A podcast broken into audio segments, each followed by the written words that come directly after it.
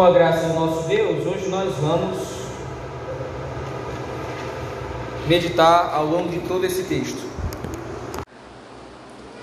Livro de Gênesis, retornando então às nossas exposições neste primeiro livro da lei de Moisés, livro de Gênesis, capítulo de número 21.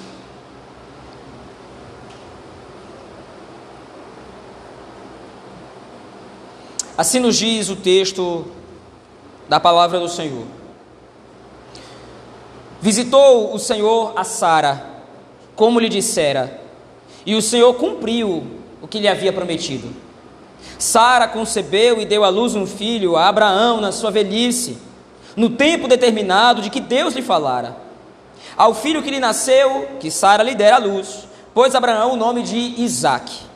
Abraão circuncidou a seu filho Isaque quando este era de oito dias, segundo Deus lhe havia ordenado.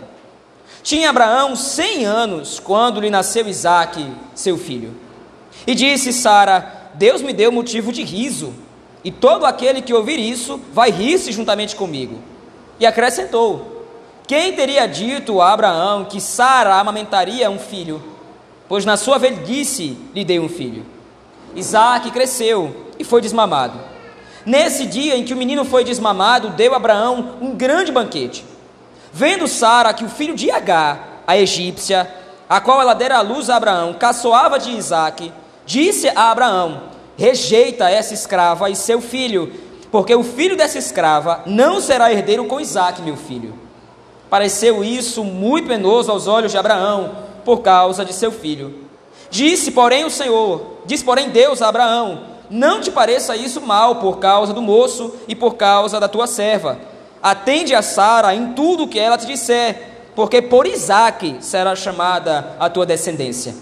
Mas também o filho, ou também do filho da serva, farei uma grande nação, por ser ele teu descendente. Levantou-se, pois, Abraão de madrugada, tomou um pão e um odre de água, pô-los às costas de Agar, deu-lhe o menino e a despediu. Ela saiu andando errante pelo deserto de Beceba. Tendo-se acabado a água do odre, colocou ela o menino debaixo de um dos arbustos, e afastando-se, foi sentar-se de frente, à distância de um tiro de arco, porque dizia: Assim não verei morrer o menino. E sentando-se em frente dele, levantou a voz e chorou. Deus, porém, ouviu a voz do menino, e o anjo de Deus chamou do céu a Agar e lhe disse: Que tens, Agar?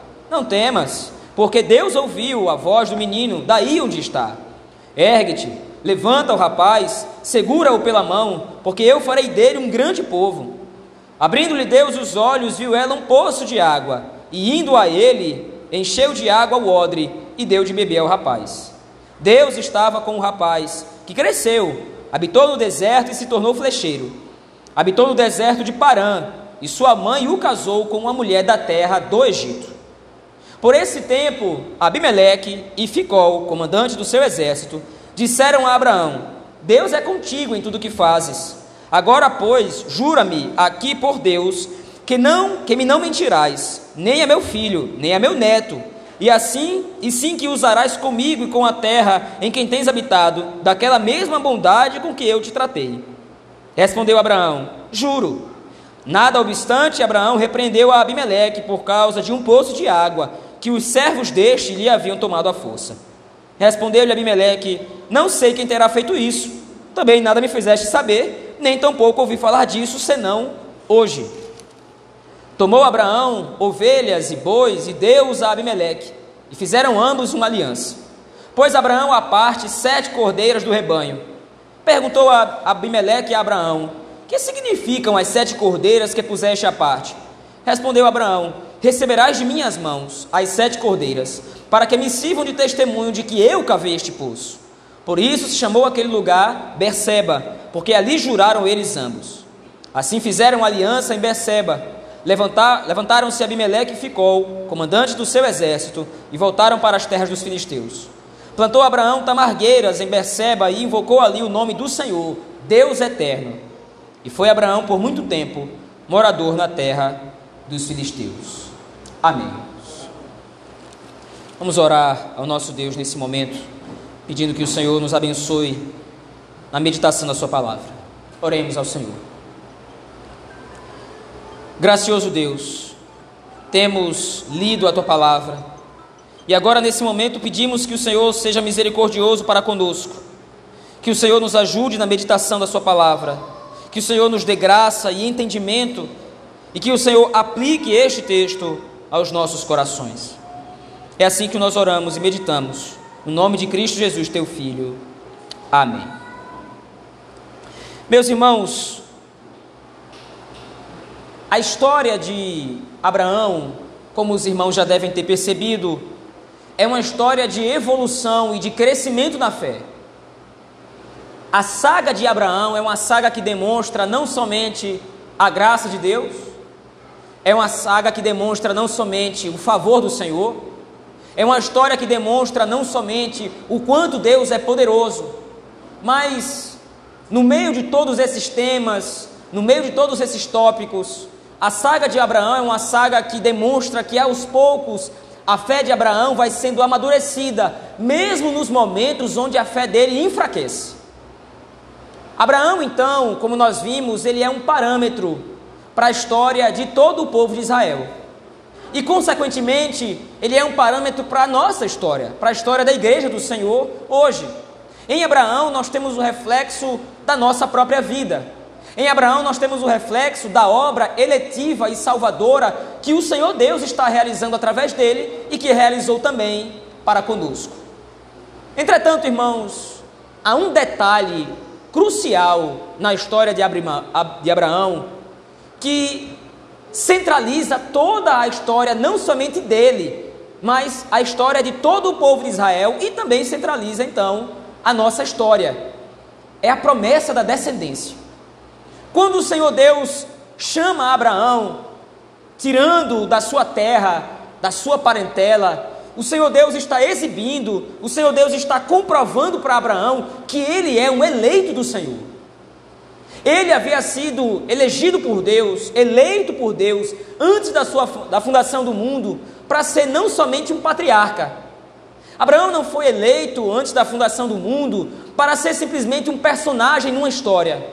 Abraão foi eleito desde antes da fundação do mundo para ser servo do Senhor e salvo pelo Senhor. E como disse antes, a história de Abraão, então, por causa disso, conecta-se diretamente à nossa, porque assim como Abraão, pela fé, é justificado, manifestando a salvação que pertence a ele, dada pelo próprio Deus, todos nós, em Cristo, pela fé, também damos testemunho daquela obra que o Senhor Deus realizou nas nossas vidas. Quando nós agora nos concentramos neste episódio do capítulo 21, nós estamos vendo agora, ou nós estamos diante agora de um episódio ou de uma cena com dois episódios subsequentes. O primeiro deles, então, agora é o nascimento de Isaac.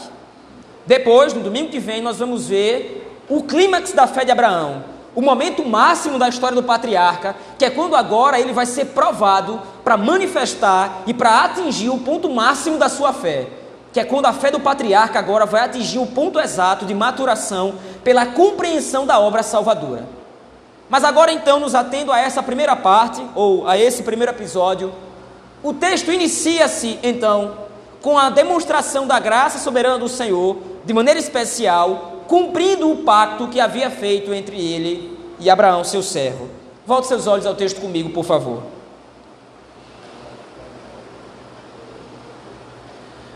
No verso 1, Moisés tece comentários para deixar claro que o evento que está acontecendo aqui, ele não é um evento aleatório, ele é um evento conectado a toda a história do patriarca, o que poderia parecer óbvio, já que aqui nasce o filho dele, mas muito mais do que isso.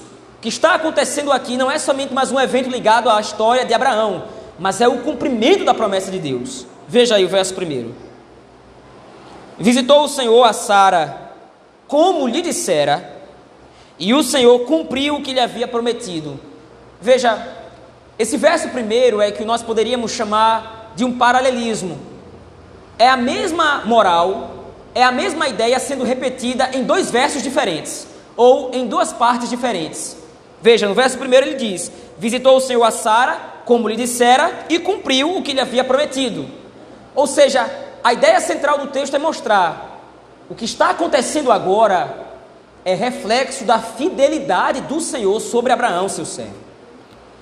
Então, todo o episódio, a partir desse verso primeiro, vai lançar luz sobre esse tema que Moisés está traçando aqui. E isso é crucial para que o povo de Israel entenda por que, que a narrativa de Abraão está sendo traçada até esse ponto. Lembre-se mais uma vez do contexto em que o livro de Gênesis ele é escrito. O povo de Israel está peregrinando no deserto após sair da terra do Egito. E o Senhor havia dito ao povo de Israel que seria com ele. Eu vou com vocês pelo caminho, eu vou guiar vocês pelo deserto até a terra que mana leite e mel, a qual prometi a Abraão, Isaque e a Jacó. Porém, caminhando no deserto, o povo de Israel vai se deparando com as dificuldades. Naturalmente, caminhando pelo deserto, o povo de Israel também vai demonstrando fraquezas na fé. Em determinado momento, o povo de Israel murmura contra Deus, se volta contra o Senhor, não crê na providência divina, se rebela contra o Senhor. A fé do povo de Israel é tão oscilante e tão vacilante quanto a de Abraão. Porém, é na história de Abraão que Moisés está exortando o povo de Israel a enxergar a fidelidade do Senhor, como nós já vimos no domingo retrasado. Qual é o ponto máximo da história de Abraão? Abraão é fraco. A fé de Abraão não se sustenta por causa dele mesmo. A fé de Abraão se sustenta por causa da fidelidade do Senhor.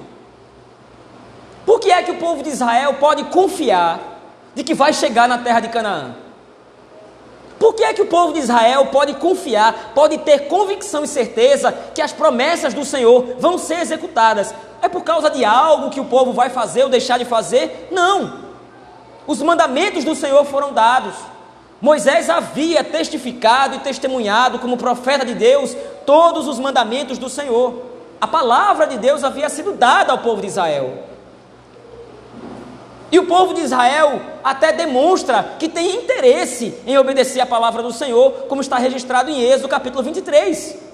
Depois de Moisés ter chamado o povo ao sopé do Monte Sinai, depois de o Senhor ter falado as palavras da aliança, depois de Moisés ter explicado as palavras da aliança, o que o povo de Israel responde? Tudo que o Senhor nosso Deus falou, nós faremos. Fizeram? Não fizeram. Mas esse é o ponto. Israel é fraco, mas Deus não é. Israel é infiel, mas Deus não é. E agora, através desse relato da história de Abraão, Moisés está demonstrando exatamente isso. Veja, o que acontece na história de Abraão? Exatamente aquilo que o Senhor havia prometido. Nós vimos isso nos episódios anteriores, especialmente no capítulo 17. O Senhor Deus reaviva a esperança de Abraão, dizendo: eu vou voltar e você vai ter um filho, como nós também vimos à luz do capítulo 18. Daqui a um ano, Sara vai ter um filho. Sara até ri na ocasião, dadas as circunstâncias. Abraão está velho, está avançado em idade. Eu também já estou avançada em idade, já cessou os costumes das mulheres. Como é que eu posso ter um filho? E, a, e então Sara, incrédula no momento, ri daquilo que o Senhor Deus havia falado. E é exatamente esse riso agora que vai ser usado por Moisés para ironizar a ação divina no texto. Veja aí, na continuação do texto, a partir do versículo 2. Sara concebeu e deu à luz um filho, a Abraão, na sua velhice, no tempo determinado de que Deus lhe falara. Ao filho que lhe nasceu Sara, que lhe dera Abraão, que Sara lhe dera, dera à luz, pôs Abraão o nome de Isaac. Veja, é interessante nós observarmos alguns detalhes do texto aqui.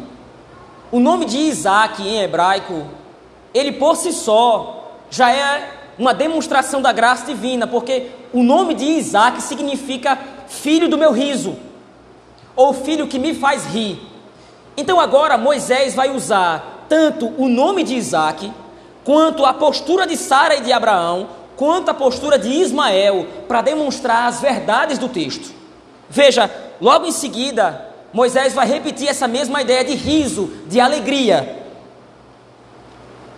Abraão então circuncidou a seu filho Isaque quando este era de oito dias. Lembre-se, no capítulo 17 de Gênesis, nós vimos que o Senhor estabelece a circuncisão. E qual é uma das ordenanças da circuncisão?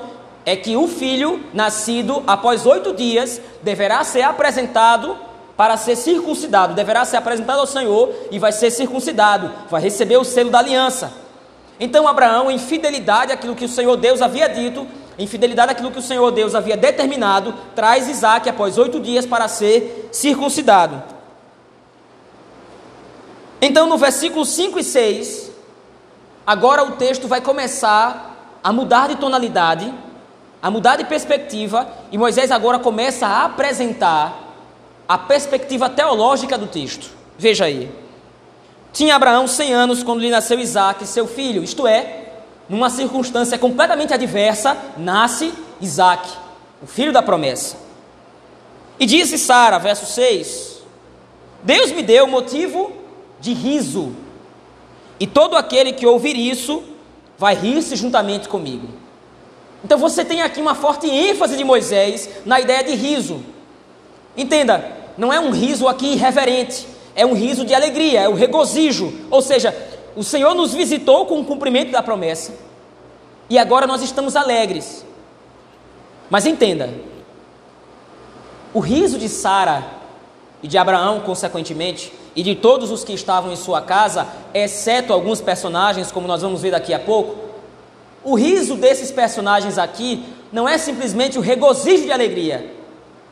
Sara era estéril e agora tem um filho. Vamos nos alegrar, vamos nos congratular. É claro que naturalmente isso seria algo louvável, mas veja, Isaac é o símbolo da obra da redenção.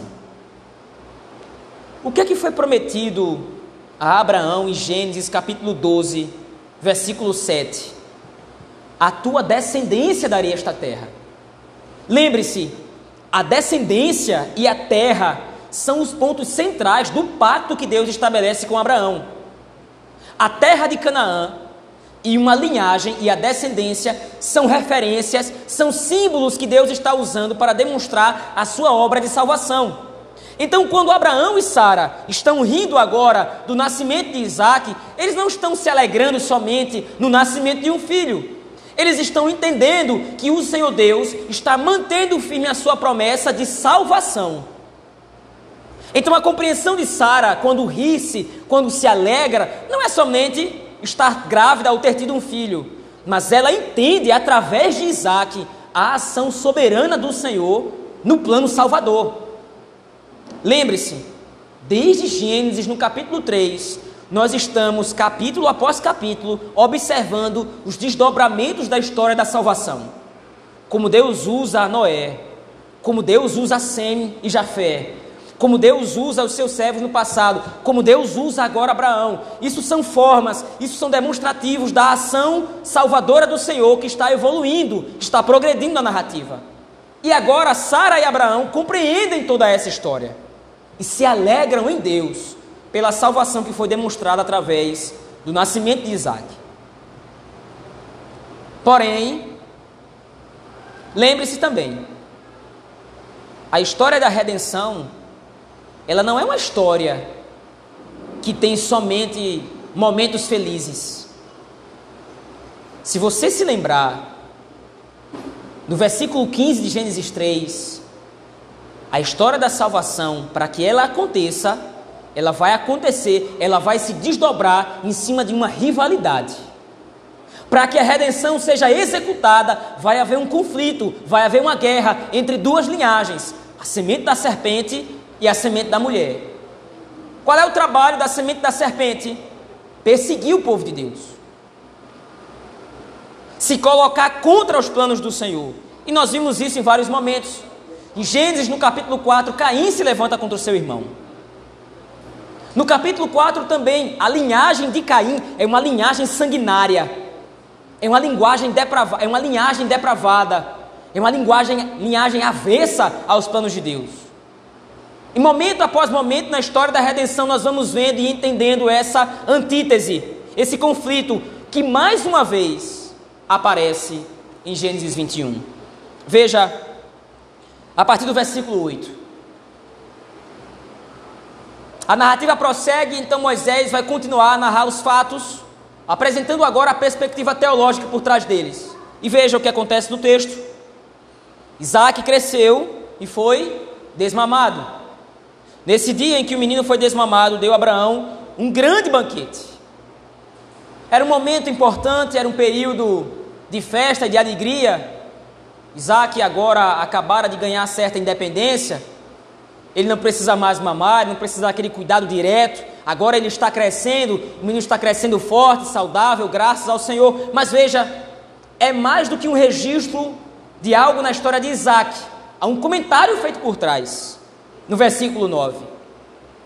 Vendo Sara que o filho de Agar, e aí o texto agora para, para fazer uma caracterização especial. É Agar, a egípcia. Veja, o que, que Moisés registra aqui que Agar é do Egito? Qual é a relevância do comentário de Moisés em ter destacado de onde Agar vem nesse contexto? Bom, nós estamos aqui diante de uma festa, diante de um grande banquete. Abraão está apresentando seu filho, seu filho acabou de ser desmamado, ele está alegre, está feliz. Ambos estão rindo, alegres e felizes, porque a salvação do Senhor se apresentou através do cumprimento das promessas de Deus. Qual é o ponto agora em questão? Moisés já está introduzindo a antítese entre H e Ismael e Sara e Isaac. Quem é Abraão? Abraão não é mais caldeu. Abraão agora é servo do Senhor. Ele é um hebreu. Abraão não é mais um estrangeiro, um forasteiro. Abraão agora serve ao Deus Altíssimo. Ele serve ao Deus vivo. Ele não é mais chamado pelo nome dos deuses pagãos que ele servia na terra da Babilônia ou na terra dos caldeus. Ele é chamado agora pelo nome do Deus eterno, como nós vamos ver no final da narrativa. Ele não é reconhecido mais pelo seu paganismo, ele não é reconhecido mais pela sua idolatria, ele é reconhecido agora pelo nome de Deus. H não faz parte desse esquema. Lembre-se, à luz de Gênesis 16, quem é Agar e Ismael na narrativa de Abraão? Agar e Ismael são o atalho que Abraão e Sara, na sua incredulidade, tomaram para providenciar a promessa de Deus. Mas o Senhor havia deixado claro, a partir de Gênesis 16, a minha linhagem não vai acontecer através de Ismael e Agar. A minha linhagem, ela pertence a Abraão ou vai ser gerada a partir de Abraão e Sara. Parece uma conjectura. Parece uma perspectiva fantasiosa. De onde é que saiu todas essas informações? Veja, continue o texto. Vendo Sara que o filho de Agar, a egípcia, o qual ela dera luz a Abraão, caçoava de Isaac. O ponto aqui agora que Moisés usa é uma sutileza, é, é um detalhe no texto, mas que é um detalhe que precisa ser levado em consideração aqui. Lembre-se, o nome de Isaac significa filho do meu riso. E mediante o nascimento de Isaac, Sara e Abraão riem, alegres pela salvação do Senhor. Mas agora Moisés usa a mesma palavra do nome de Isaac e a mesma palavra da ação de Sara e Abraão para se referir à postura de Ismael em relação a Isaac, com uma diferença. Isaac é filho do riso. Sara e Abraão riem alegres pela salvação do Senhor. Ismael, por outro lado, caçoa de Isaac. Ele não ri de maneira santa. Ele não ri de maneira a se alegrar juntamente com seu pai por causa do nascimento de Isaac. Ele está caçoando de Isaac. Por um motivo e por uma razão que aparece através do comentário de Sara. Veja, no Antigo Oriente Próximo, no Antigo Oriente Médio, havia grande importância sobre a primogenitura.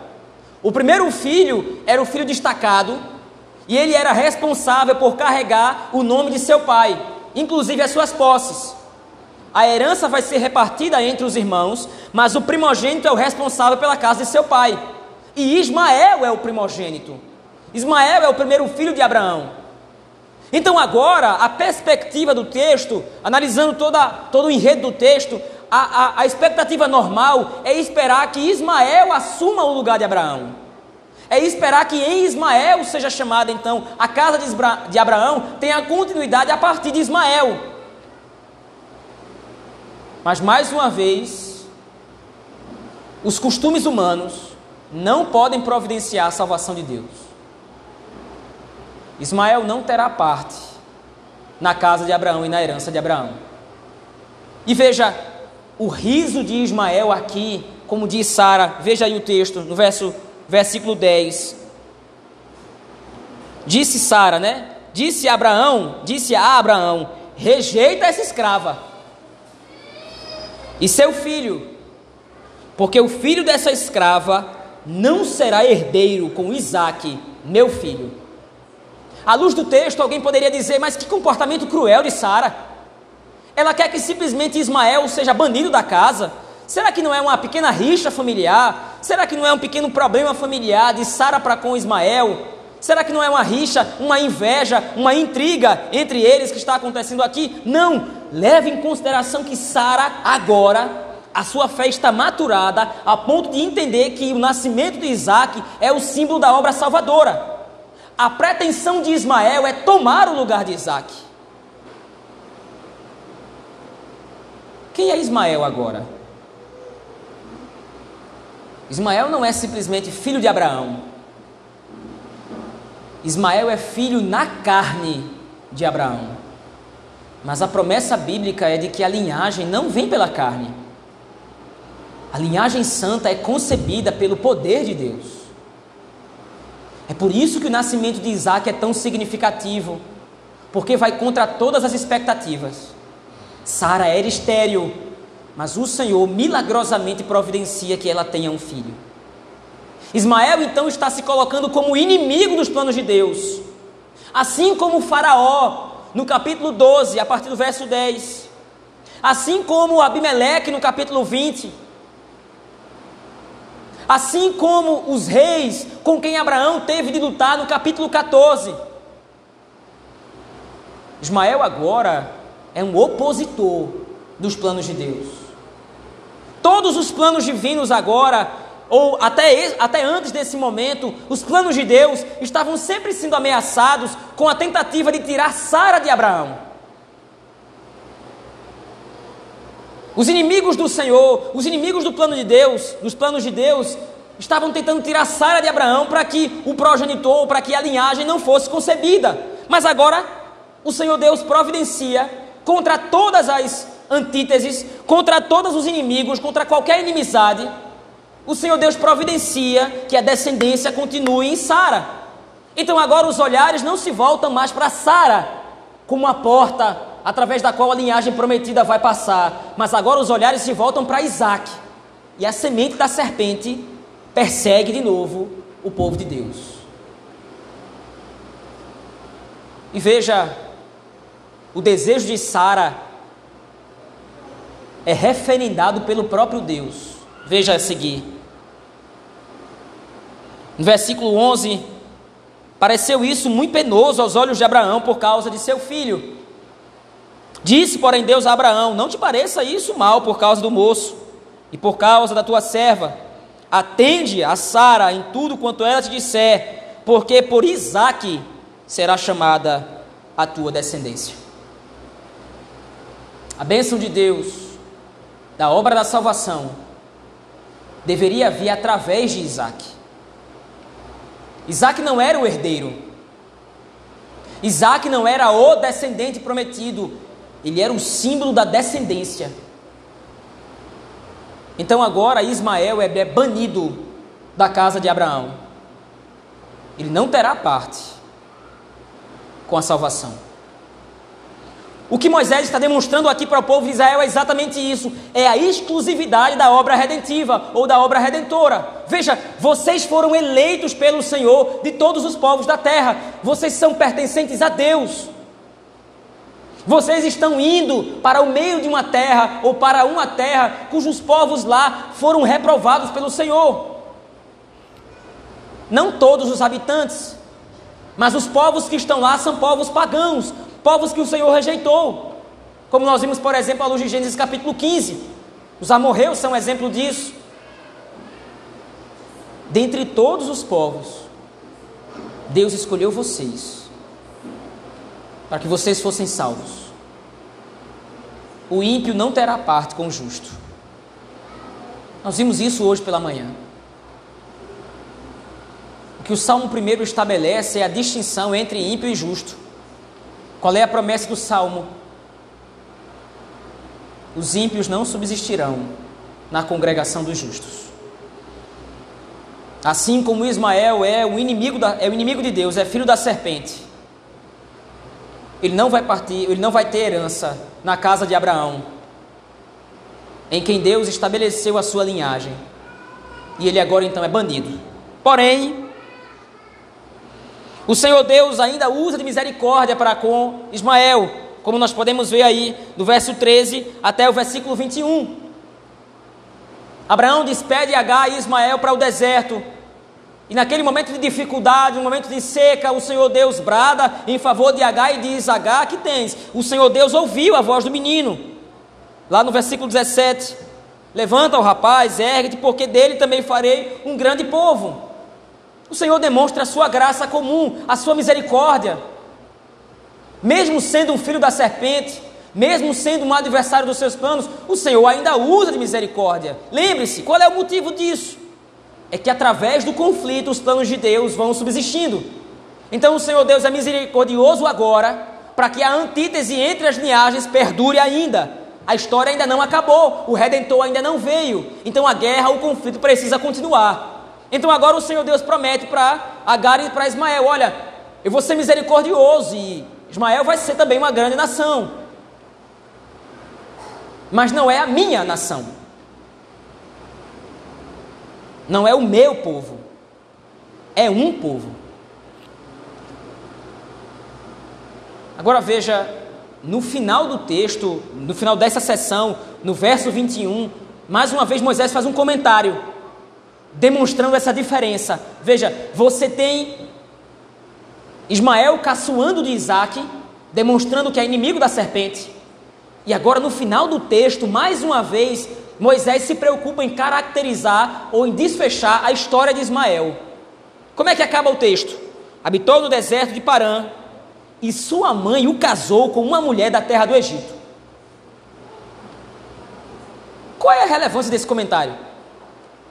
O que é que importa o casamento de Ismael? Com quem ele casou ou deixou de casar? Muita coisa. Veja, agora você precisa começar a ver Ismael e Isaac em pares, completamente contrastantes. Ismael se casa com uma egípcia.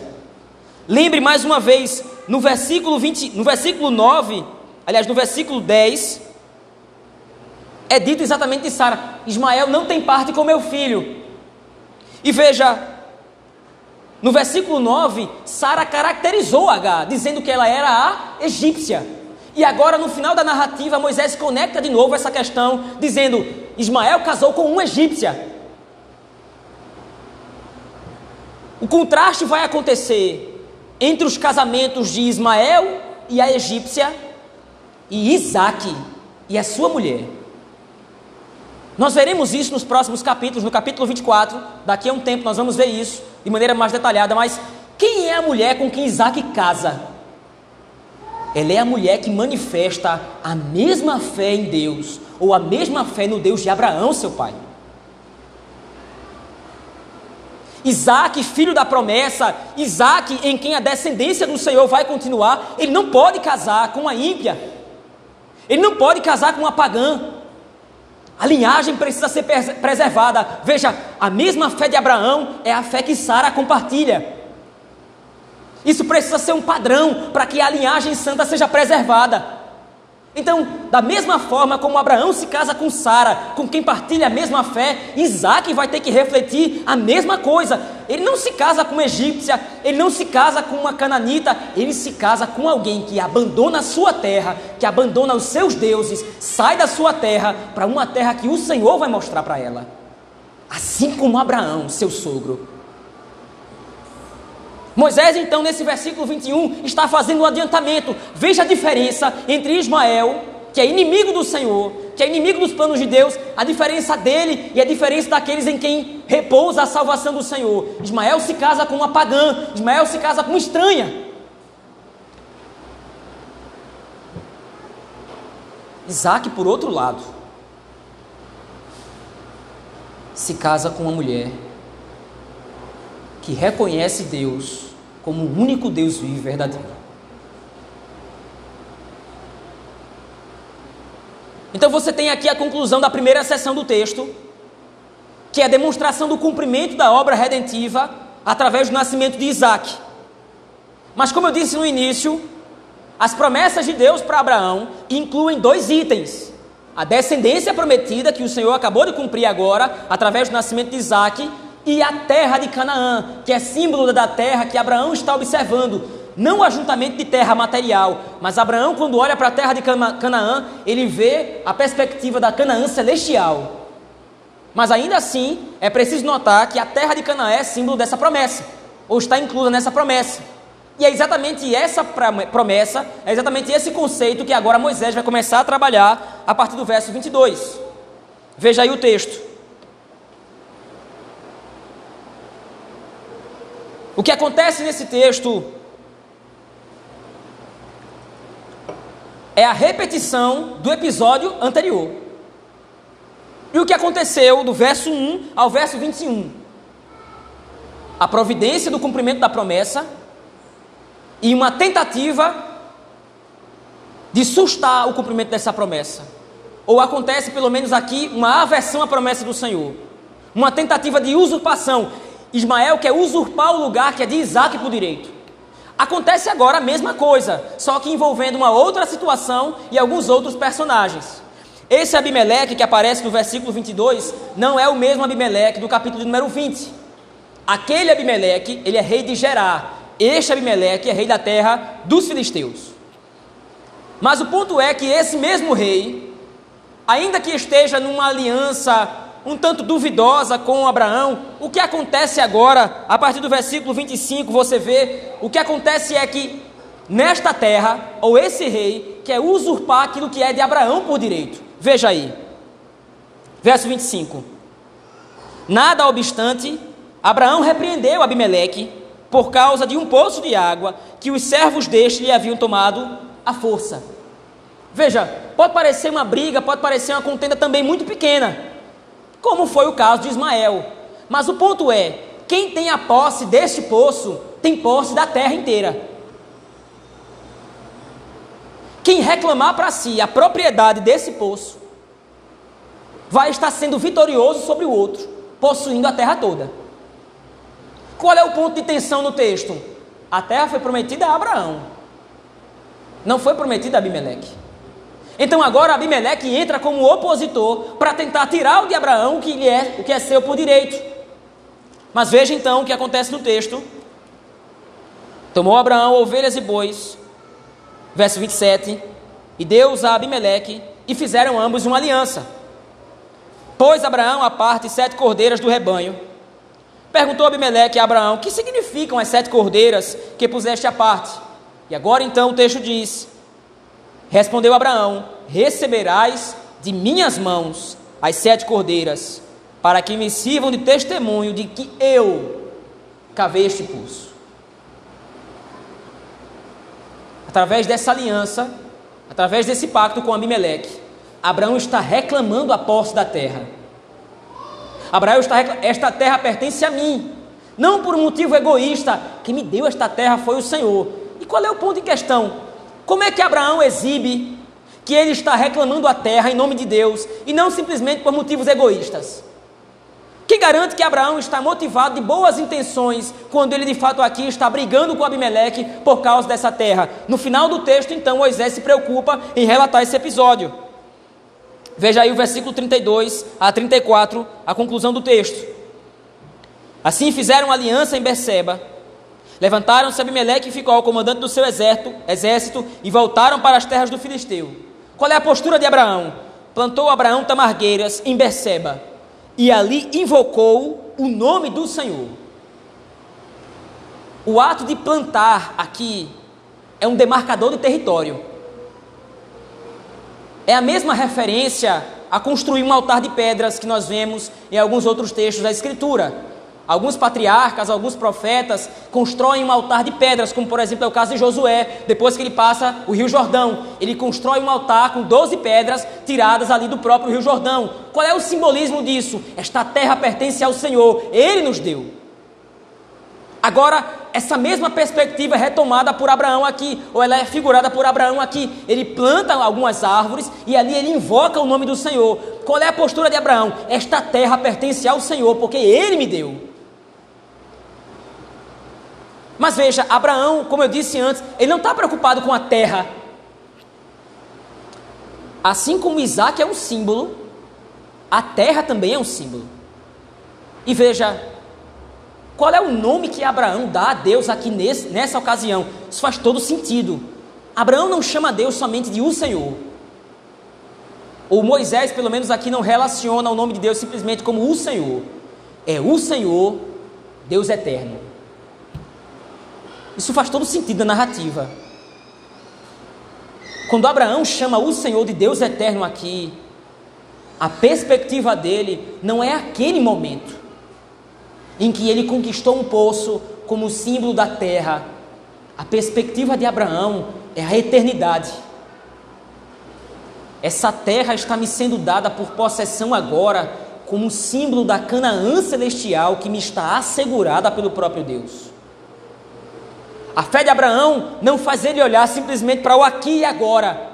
A fé de Abraão está maturada ao ponto de que ele enxergue que as promessas do Senhor são muito maiores do que simplesmente um punhado de terra. As promessas que o Senhor Deus fez ao seu servo incluem a salvação eterna. E aí então o texto encerra de maneira magistral. E foi Abraão por muito tempo morador na terra dos filisteus. Qual é o ponto em questão? Parece um comentário tão solto. Qual é o ponto aqui? Abraão está demonstrando que o Senhor expulsa os seus inimigos em favor do seu povo. Ele está habitando onde agora é a terra dos filisteus. Mas a perspectiva de Abraão é que toda a terra pertence ao Senhor e um dia eu hei de herdá-la. Não esta terra, deste jeito, não este punhado de terra que os homens brigam, não esse punhado de terra que Abimeleque e seus pastores cobiçam. A fé de Abraão olha para o momento em que toda a terra será restaurada e entregue ao povo de Deus, para que ele usufrui das bênçãos da salvação do Senhor. Veja, é o mesmo Abraão que peregrinou pela terra e temia que os outros povos lhe fizessem mal, e por isso expôs a sua mulher ao perigo. É o mesmo Abraão que de novo reincidiu no mesmo erro, temendo pela sua vida, oscilando na fé muitas vezes. Abraão teme que a terra de repente, que a promessa de repente não seja cumprida, e por causa disso, de novo no capítulo 20, ele expõe Sara, sua mulher, ao perigo. Mas agora a fé de Abraão está pronta. A fé de Abraão agora está maturada para que ele entenda que a promessa do Senhor de uma terra e de um herdeiro que vai redimi-lo está de pé. Ela não está pronta, ela não está completamente maturada, porque ainda falta um último episódio. Falta que Abraão entenda ainda uma última coisa como é que essa herança vai lhe ser dada? E ele precisa ver isso. E o Senhor vai demonstrar no, no capítulo 22. Mas Abraão agora entende como a promessa do Senhor é entregue a ele. Como o Senhor está comprometido, como o Senhor é fiel em lhe entregar o cumprimento da promessa. Veja, o texto de Gênesis capítulo 21, meus irmãos, nos mostra claramente, numa verdade muito simples, muito direta, que o Senhor é fiel em cumprir o seu pacto. O Senhor é fiel em cumprir a sua aliança. Além disso, o texto exorta o povo de Israel e, consequentemente, a igreja do Senhor, de que aquele que os tem guiado pelo deserto, aquele que nos tem guiado na peregrinação desse mundo, certamente há de consumar a sua obra. Mas agora, há algumas outras aplicações à luz desse texto que nós podemos fazer, pelo menos duas. Em primeiro lugar, a salvação está reservada àqueles que, pela fé dada pelo Espírito Santo, creem nas promessas de Deus. E agora nós precisamos então enfatizar o símbolo negativo para depois enfatizar o positivo. Assim como Isaac, Ismael também é um símbolo. Veja, nós vimos pelo menos três símbolos nesse mesmo texto, nessa noite, ou três referências.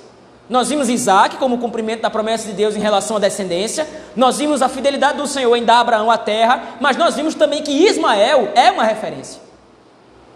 Ismael também é um símbolo, e símbolo do que? O ímpio não pode obter a salvação.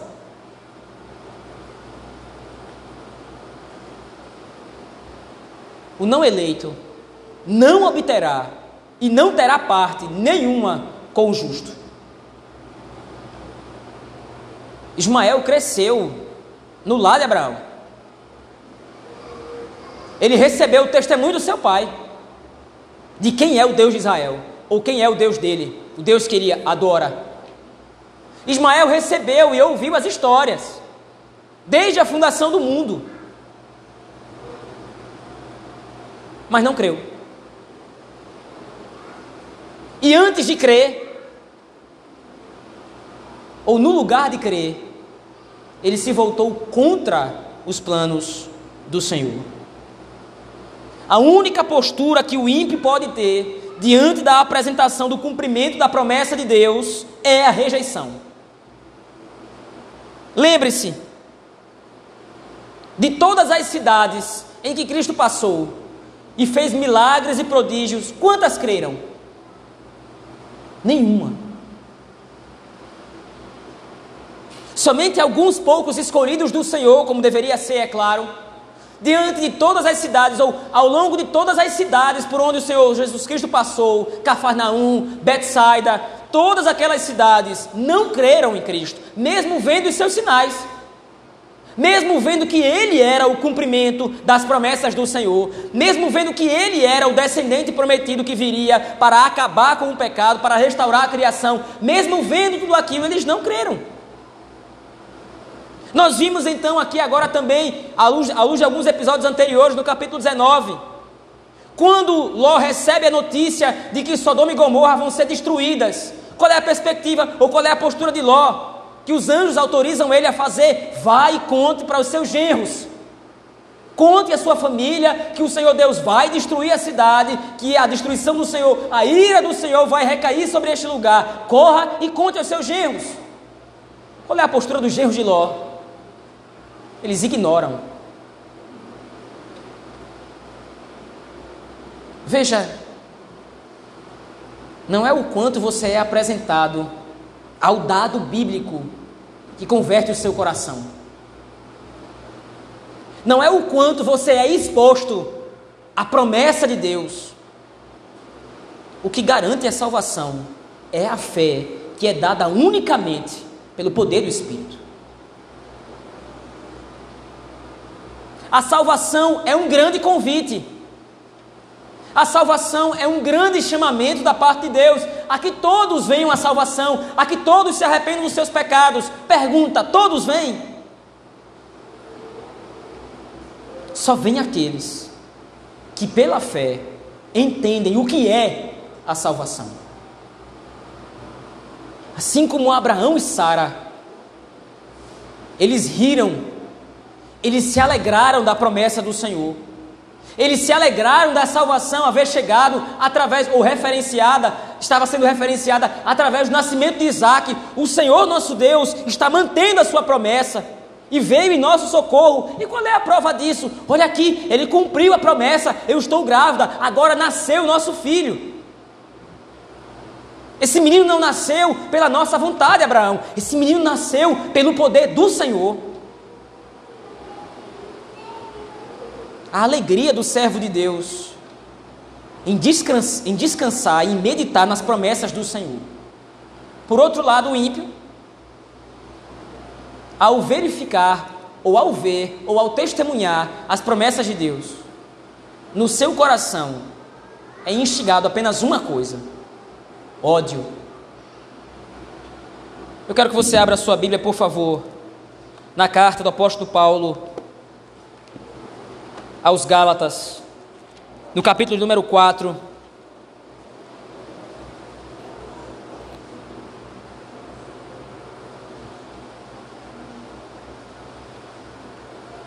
Carta do apóstolo Paulo aos Gálatas, no capítulo 4, a partir do verso 28, o que é que diz o texto? O apóstolo Paulo agora está lendo, está interpretando as passagens ou a história de Abraão, especificamente na relação entre ele e H e ele e Sara. E qual é a perspectiva do apóstolo Paulo? Ele diz, no verso 24: Vós, porém, irmãos, sois filhos da promessa como Isaac. Como, porém, outrora, o que nascera segundo a carne perseguia o que nasceu segundo o espírito, assim também agora. Contudo, o que diz a Escritura? Lança fora a escrava e seu filho, porque de modo algum o filho da escrava será herdeiro com o filho da livre. E assim, irmãos, somos filhos não da escrava, e sim da livre. Qual é o contexto em que o apóstolo Paulo escreve esse texto? O apóstolo Paulo está escrevendo à igreja aos Gálatas. A igreja que estava sendo fortemente atacada por judaizantes. E o que é que esses homens diziam? É necessário que vocês obedeçam restritamente à lei de Moisés, em conjunto com a fé em Cristo, para que vocês sejam salvos. O apóstolo Paulo vai dizer: Isso é anátema.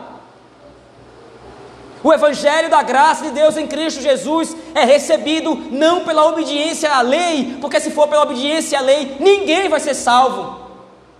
A salvação é ofertada gratuitamente pela obra e pelo poder do Espírito, pela graça e não por obras.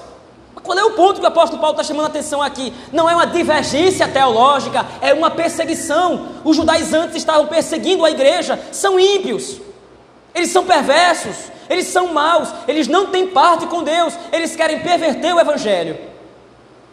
Eles não confiam na promessa eles não entenderam a graça de Deus pronunciada desde o Antigo Testamento para como a salvação funcionaria. Por isso eles perseguem vocês. Por isso a igreja do Senhor é perseguida. Nós não estamos na igreja da Galácia. Não há judaizantes no nosso meio. Mas a situação hoje é a mesma.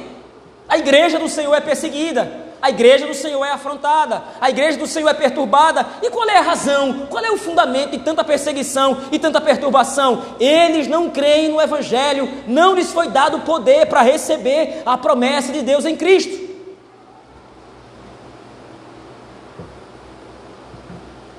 A salvação é uma dádiva conferidas àqueles a quem o Senhor quis dar. E ponto. A quem o Senhor quis manifestar a sua graça, demonstrando a sua misericórdia, revelando a sua promessa e o cumprimento dela em Cristo, ele revelou. Aqueles a quem não, agirão como Ismael, caçoarão da igreja, por não compreenderem o evangelho do reino, chegado e cumprido em Cristo. Em segundo lugar, meus irmãos, a salvação será entregue ao povo de Deus, não havendo nada nem ninguém que a possa usurpar. A salvação não é um bem dado a você agora, que está correndo o risco de que alguém venha na sua frente e tome isso de você, como foi o caso de Abraão e Abimeleque. Na briga entre aqueles que perfuravam, perfuraram o poço, no caso Abraão, e Abimeleque e os seus pastores que queriam usurpar.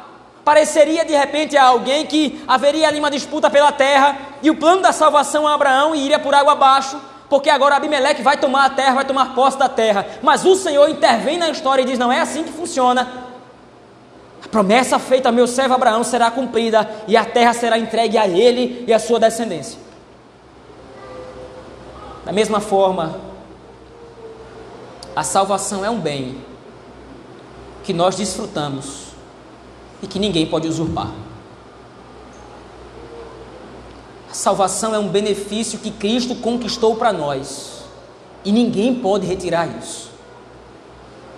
Nem mesmo nós, na nossa fraqueza, nem mesmo nós, através dos nossos pecados, podemos anular a obra de Cristo. Aquele que nos prometeu é fiel para cumprir. O tesouro que nós temos reservado nos céus está seguro. Lá, onde a traça não corrói, onde o ladrão não mina, lá onde os homens, por mais corruptos que sejam, não podem alcançar, está guardado o nosso tesouro. Cristo Jesus há de nos dar a herança prometida a Abraão, nosso pai, quando ele retornar. Eu concluo aqui, meus irmãos, dizendo que Deus, em Cristo, cumpre todas as suas promessas, garantindo que nós desfrutemos de toda a bondade que Ele tem para nós. Por isso, pela fé, meus irmãos, nós somos convidados e somos convocados a nos alegrar no Senhor. Grandes coisas tem feito o Senhor por nós, por isso estamos alegres. E assim como Sara, devemos rir e nos alegrar no Senhor porque Ele nos tem dado motivo de riso, porque nós temos recebido o cumprimento da promessa. Cristo Jesus, o nosso Salvador. Vamos orar ao nosso Deus, meus irmãos, nesse momento. Gracioso e Supremo Senhor, Pai benigno, nós te damos graças porque nos foi dado o poder nos foi dado o privilégio de compreender a obra da salvação, especialmente crendo na promessa que o Senhor cumpriu em Cristo e que o Senhor há de consumar quando ele retornar. Obrigado, Senhor, porque isso é um privilégio, uma bênção, uma dádiva concedida somente àqueles a quem o Senhor chamou a salvação. Obrigado, Senhor, porque nossa salvação está segura em Cristo. Nada nem ninguém a pode usurpar. Nada nem ninguém a pode tomar. O que aquilo que Cristo conquistou nos será dado. Não por nossos méritos, mas pelos méritos de Cristo, o descendente prometido. Obrigado, Senhor, porque o Senhor nos tem dado motivo de riso e todos aqueles que forem chamados à salvação rirão juntamente conosco, e glorificaremos e exaltaremos o teu nome para sempre. Assim nós oramos no nome de Cristo, teu Filho, pelo poder do Espírito Santo, a Deus o Pai. Amém.